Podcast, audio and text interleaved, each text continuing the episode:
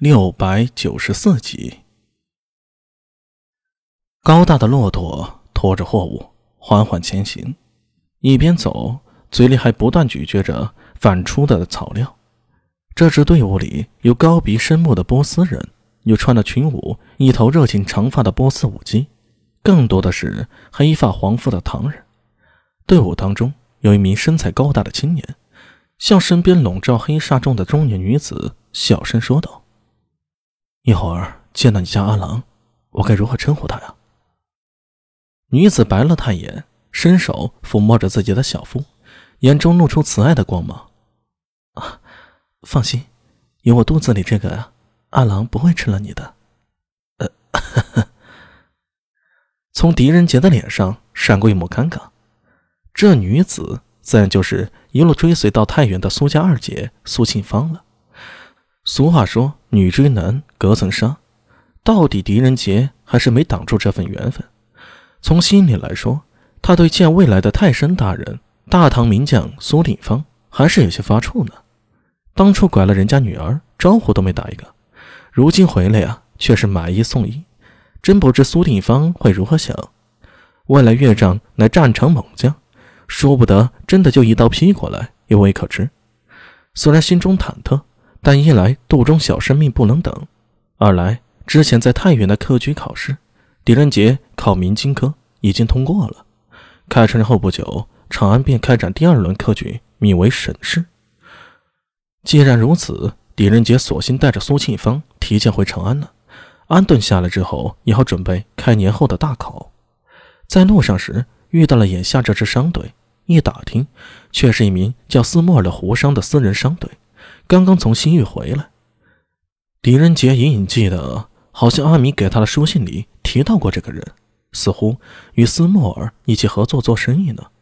再一打听，这商队里还有不少是大唐长安的公交署的人，由公交署负责沿路的程序。既然是自己人，那还有什么话说呢？自然是愉快的加入了。这样一来，沿途有伴儿，还热闹点儿。唯一的遗憾就是自己即将到达长安的消息，恐怕是瞒不住了。原本还想给阿米一个惊喜呢。队伍突然停了下来，狄仁杰抬头看去，只见商队最前面似乎与守城的金吾卫起了争执。从西域回来的商队都是从开远门进去，一般查过了公检就行了。但是今天似乎有些奇怪。红娘。狄仁杰转头向身边的仆人洪亮说道：“你去前面看看，出了什么事儿？怎么半天还不放心啊？”身材壮实的洪亮点了点头：“郎君稍后，我这就去。”片刻之后，洪亮气喘吁吁的跑了回来：“郎君，他们说商队的弓箭有问题，怀疑商队夹带私货，要检查。”嗯，狄仁杰心下有些奇怪，斯莫尔的商队。又不是第一次跑这条商路了，沿路承运又是长安公交署，属于半官方的性质，他们的工钱怎么会有问题啊？老君，有人过来了。洪亮提醒道。狄仁杰随着他的话看过去，只见一队金吾卫从门洞下走了出来。这些金吾卫衣甲严明，手持长枪，腰挂横刀，随着步履，甲叶撞击着，发出铿锵之声。透着一种无形的压力。秦芳，事情感觉有些不对呀。